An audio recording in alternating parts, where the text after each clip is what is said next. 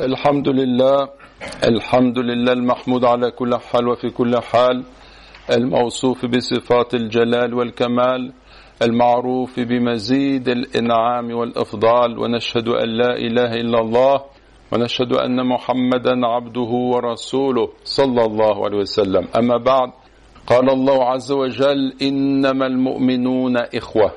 وقال رسول الله صلى الله عليه وسلم إن الله تعالى يقول يوم القيامة أين المتحابون بجلالي اليوم أظلهم في ظلي يوم لا ظل إلا ظلي. رواه مسلم. يوم يكون الحر شديدا شديدا. فهؤلاء المتحابون في الله لا يشعرون بالحرارة.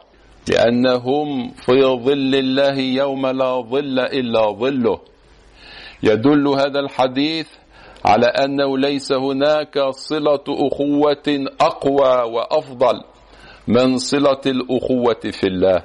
فهؤلاء الآمنون من العذاب هم الذين تحبوا بجلال الله. فهم اتقوا عظمة الخالق معا.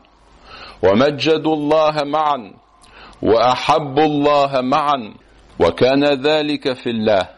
لا لدنيا ولا لمال ولا مجد دنيوي زائل بل كان ذاك الحب في جلال الله وحده. وهذا الحديث يحثنا كذلك على التمسك بأخوتنا وعلى أداء كل ما يقويها. واجتناب كل ما يضعفها.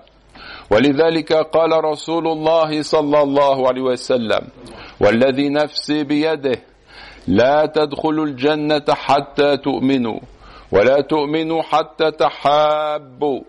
أولا أدلكم على شيء إذا فعلتموه تحاببتم؟ أفشوا السلام بينكم. رواه مسلم.